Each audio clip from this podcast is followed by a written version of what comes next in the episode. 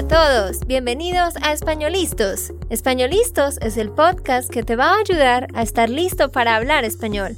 Españolistos te prepara para hablar español en cualquier lugar, a cualquier hora y en cualquier situación. ¿Recuerdas todos esos momentos en los que no supiste qué decir? ¿Esos momentos en los que no pudiste mantener una conversación? Pues tranquilo, Españolistos es la herramienta que estabas buscando para mejorar tu español. Dile adiós a todos esos momentos incómodos. Entonces, empecemos. ¿Estamos listos? Yo soy Andrea, de Santander, Colombia. Y yo soy Nate, de Texas, Estados Unidos. Hola para todos, bienvenidos a un episodio más. Ojalá que estén muy muy bien y prepárense porque hoy les traemos algo muy chévere. Nosotros sabemos que a ustedes les gustan las entrevistas, así que por eso hemos invitado a alguien muy especial para nosotros y ella nos va a estar contando sobre su vida desde que era niña hasta lo que hace en este momento. Y eso te va a ayudar a ti para aprender sobre preguntas que tú puedes hacerle a otra persona para conocerla más. Y Andrea, ¿con quién estamos entrevistando? ¿A quién? ¿A quién? Ah, estaba pensando no es con quién. ¿A quién? Estamos entrevistando. Ah, ok. Ajá, sí, tú puedes decir a quién estamos entrevistando o con quién estamos hablando. O de quién estamos hablando. Bueno. Yo sé que es difícil, Nate. Bueno, escuchen, hoy estamos con mi prima preferida que se llama Paula. Gracias, Paula, por estar aquí. No, Andrea. Hola, Andrea. Hola, Nate. Estoy muy feliz. Gracias por esta invitación. Espero que todas las personas eh, disfruten de este podcast. Sí, bueno, qué buena que tú dijiste que es la prima preferida, porque los otros montones de primos que tienes no escuchan nuestro podcast, ¿cierto? sí, Espero que sea la verdad, Andrea. Sí, claro que es la verdad. Usted sabe que sí. Pues es la, es la prima más cercana de tu edad mm. también y ustedes comparten mucho tiempo juntos. De hecho, crecimos mucho tiempo juntas. Mm, sí, exacto. Sí, cuando éramos pequeños, Paula ah, siempre estuvo cerca a nosotros toda la vida. Vivíamos en un pueblo, en un pueblito cercano.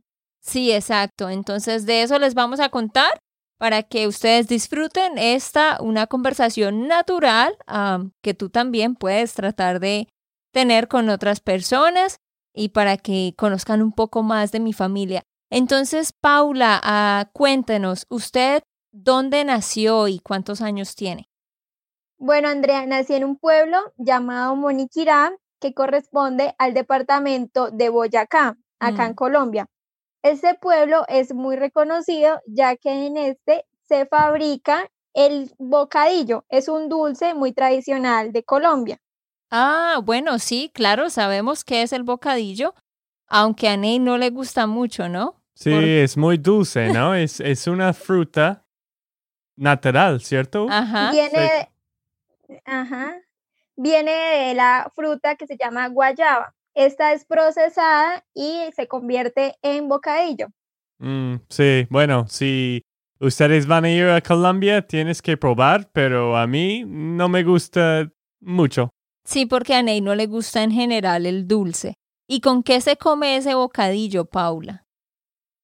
Eso era lo que les iba a comentar. Es muy rico comerlo junto con el queso. Hay mucha gente que lo come con queso. Hay otras personas que lo comen con galletas. Mm. De hecho, hay una, una galleta también tradicional acá en Colombia que se llama alfajor y en, dentro de la galleta va bocadillo. Mm. Entonces, acá la gente disfruta mucho comer estos diferentes productos con el bocadillo. Entonces, ahí ya les estamos contando algo interesante de Colombia y de la zona donde nació Paula. Pero Paula, esta ciudad donde usted nació, Moniquira, queda cerca de cuál ciudad principal del país? Ok, Yura. Andrea. Está ok, bien. Andrea. Déjenme y les cuento a nuestros oyentes para que sepan. Quiero que ustedes sepan que yo tengo dos nombres, como todos los latinos. Yurani Andrea. Mi primer nombre es Yurani, pero pues como es tan difícil de pronunciar para las personas extranjeras, yo siempre me presento como Andrea. Pero mi familia me dice Yurani o Yura. Después de 200 episodios, ¿vas a decir este secreta? ¿Este secreta? revel- reveló el nombre completo. Mm. Revelé mi identidad escondida. No sé, creo que lo había no. contado, creo que lo había contado antes, pero no estoy segura. Pero bueno, Paula, eh, ¿de qué ciudad ah, está cerca Mm. su pueblo? Ok, Yura. Eh, Moniquirá está cerca a dos ciudades principales, a la, la capital del país, que es Bogotá, Mm, queda aproximadamente como a cinco horas, y también está cerca a Bucaramanga, queda a seis horas también de Bucaramanga. Y pues eh, hay una ciudad más pequeña junto a este pueblo, porque Moniquirá es un pueblo, mm. y se llama Barbosa Santander. Mm, sí, sí, sí, sí, sí. Lugares importantes que son también un poco turísticos. Pero sí, principalmente Bucaramanga y Bogotá. Y bueno, Paula, yo sé que usted pues nació en ese pueblo, pero realmente usted se crió o, o- o fue criada en, en otro pueblo. ¿Cuál fue?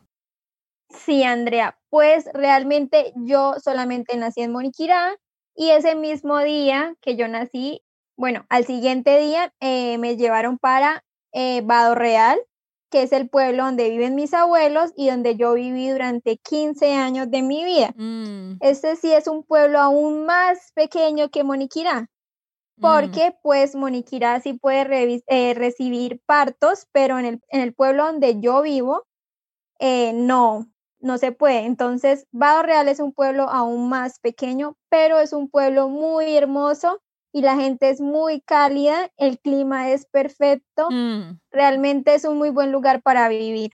Descríbanos cómo es el clima allá.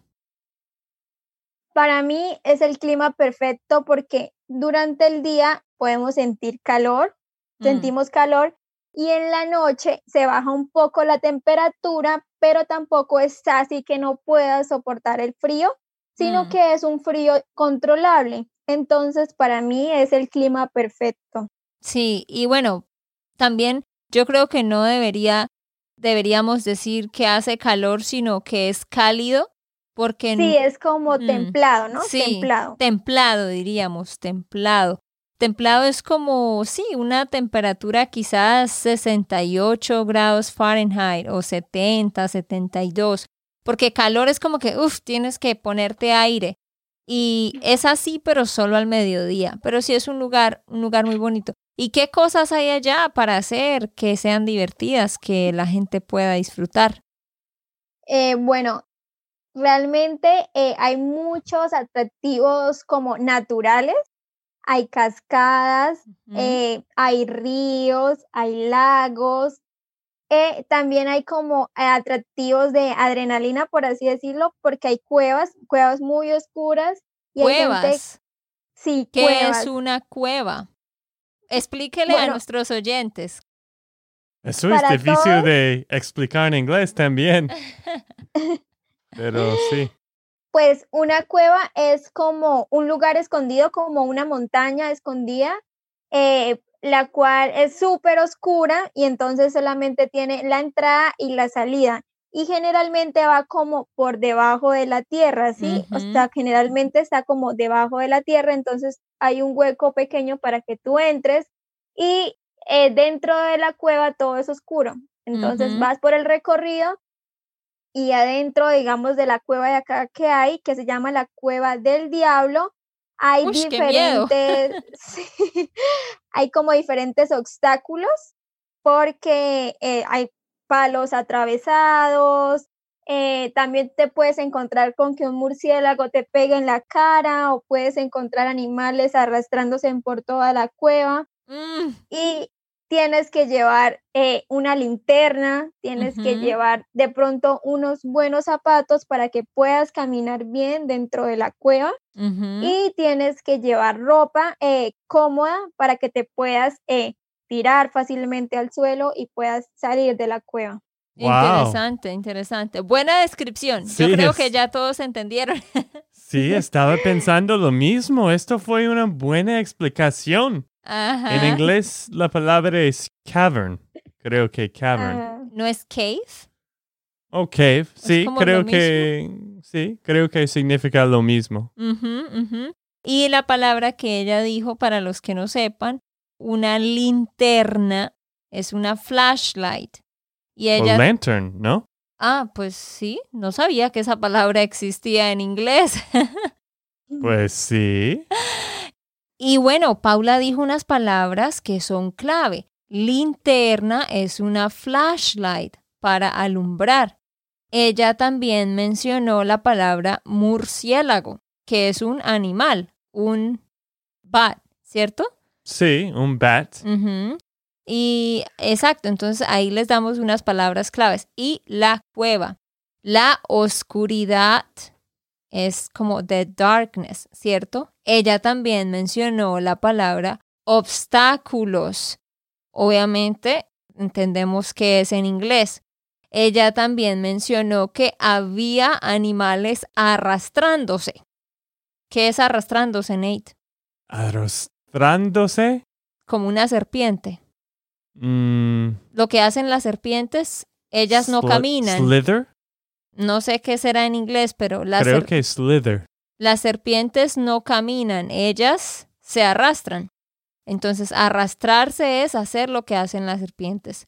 Bueno, Paula, gracias por contarnos sobre los bonitos lugares que hay para visitar allá.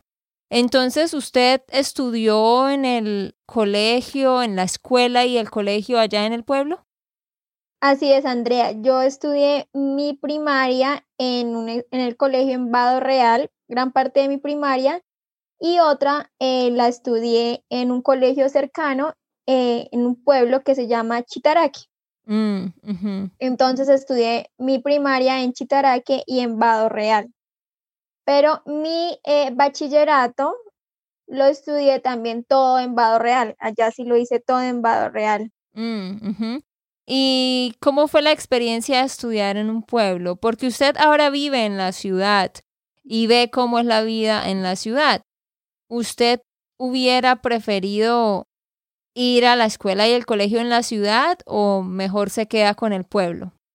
Bueno, Andrea, hay muchos puntos de vista en, en esta pregunta porque eh, vivir en un pueblo es muy lindo porque todo es muy calmado, la gente es muy tranquila, puedes estar jugando con tus amigos, los vecinos del frente o con los vecinos que tengas alrededor y pues vas a poder tener como más amistades en el pueblo que en la ciudad, ¿sí? Mm, vas a poder hacer diferentes actividades. Por ejemplo, eh, yo solamente estudiaba cinco horas al día en la mañana mm, y la tarde la tenía libre. Entonces, en esa tarde libre, yo siempre estuve en diferentes cursos, como en curso de patinaje mm, o en curso de natación, o también estuve en un curso de danzas, de baile. Entonces, pienso que hubo como más tiempo libre al estar en este pueblo mm, pero de pronto la educación acá en Colombia, pues como todos saben, no es tan buena.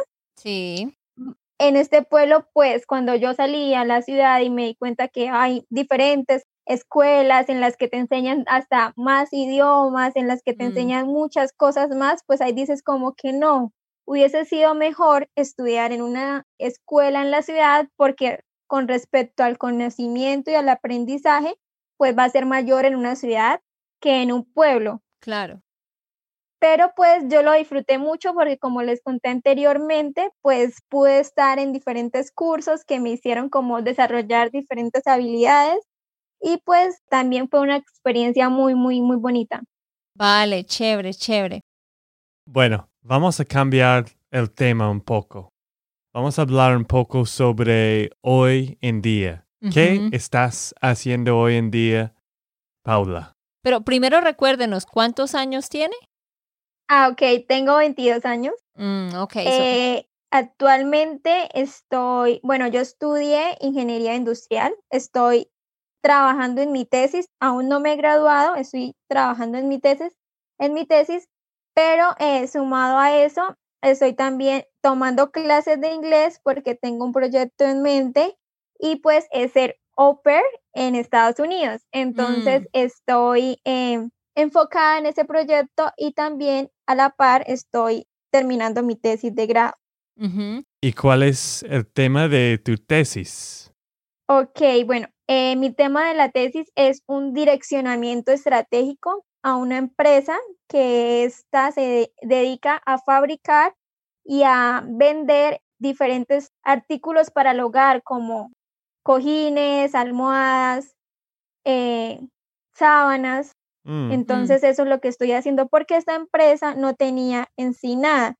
Entonces yo lo que quiero es que tengan como una visión y estén como más organizados, se planteen objetivos y puedan tener indicadores para que esa empresa pueda como este, tener más fuerza en el mercado. Ah, ok. Así Qué que- chica tan inteligente, ¿no? Sí. Todos los términos que usa. ¿A ti te gusta cosas de negocios o de empresarios? Mm, Sí, Ney, de hecho mi carrera tiene mucho que ver con eso, como en la creación de empresa y pues eh, a futuro yo quiero tener mi propia empresa, quiero crear una empresa y pues en esto me veo, realmente es algo que me apasiona, es algo que me gusta mucho y quiero tener una empresa en la que cual le pueda como ayudar a muchas personas eh, a partir de darles un empleo o, Mm. o de que ellos me ayuden en la empresa y, y que nos podamos ayudar mutuamente entre todos. Ah, ok. Me parece muy, muy buena. ¿Y qué tipo de empresa quieres empezar en el futuro? ¿Y qué estás pensando?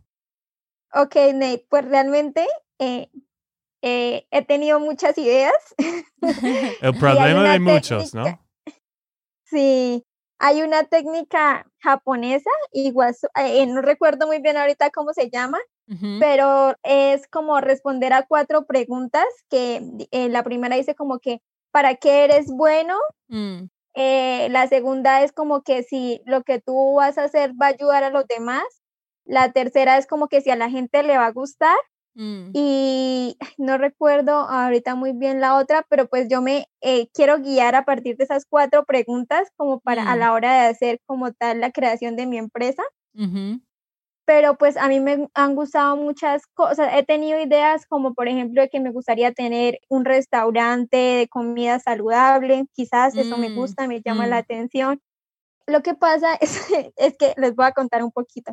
Lo que pasa es que en mi familia, en el pueblo, se fabrica la panela. No sé si ustedes han visto un video de Yura en Mm. el que ella eh, muestra eh, la fabricación de una panela. Entonces, nosotros podríamos, si yo quisiera, podría sacar una marca de esa panela. Mm. Entonces, también es que son muchas ideas, pero aún no he concretado cuál, ¿Cuál? con cuál realmente me voy a quedar. Sí. Pero me gustan en general mucho los negocios y todo eso. Sí, es que ah, les cuento un poco que en nuestra familia todos somos como muy emprendedores, como que lo llevamos en la sangre porque pues todos nuestros tíos y nuestros papás como siempre han tratado de crear su propio negocio, entonces ahora nosotros como que la mayoría tenemos esa idea también de crear un negocio propio. Pero yo quería mencionar eh, dos cosas.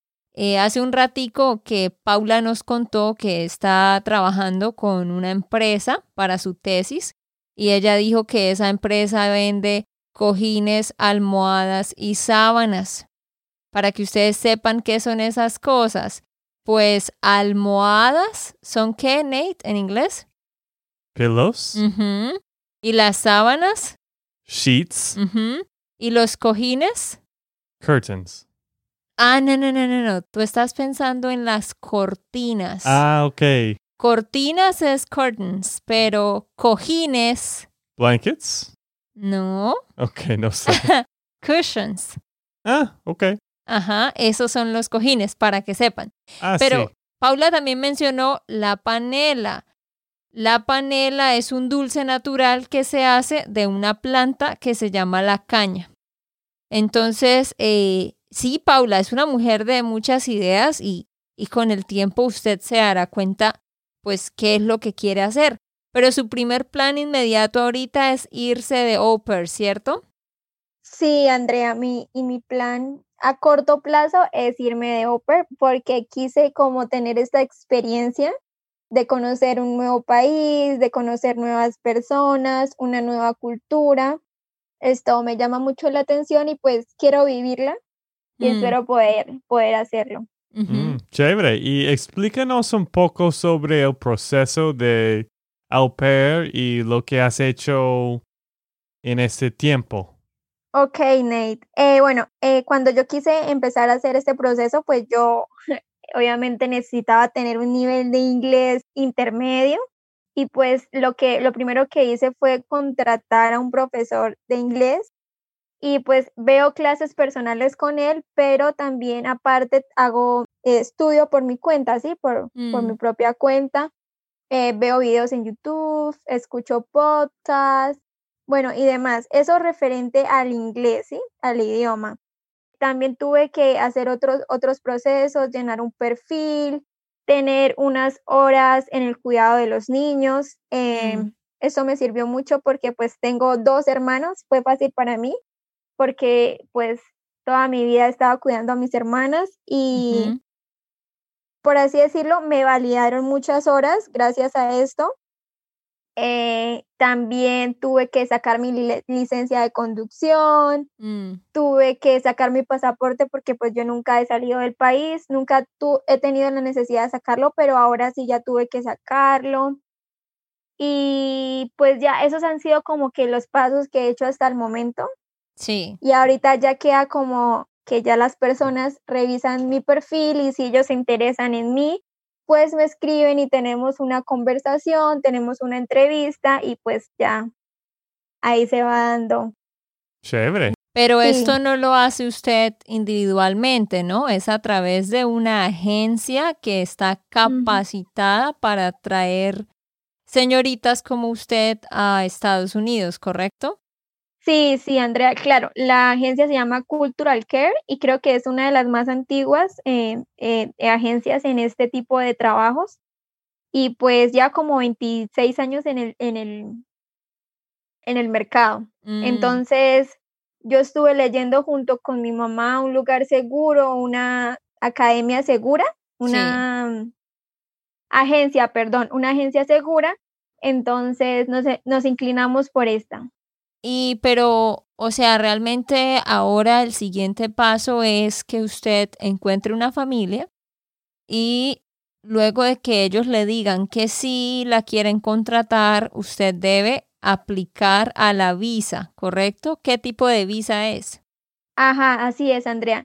La visa es visa de trabajo, es la visa J1, pero esta se, eh, pues hago el, di- el diligenciamiento cuando ya tenga como asegurada la familia, ¿sí? Cuando yo ya Mm. sepa dónde me voy a ir, cuando ya sepa si, si alguien, sí, o sea, si alguien se interesó en que yo pueda trabajar con ellos. Claro. Entonces, ahorita el paso inme- inmediato es como que hacer el match con la familia. Claro. Pero eso es algo que usted no controla, depende de las personas que la contacten por medio de la plataforma, ¿no? Sí, exacto, sí, claro.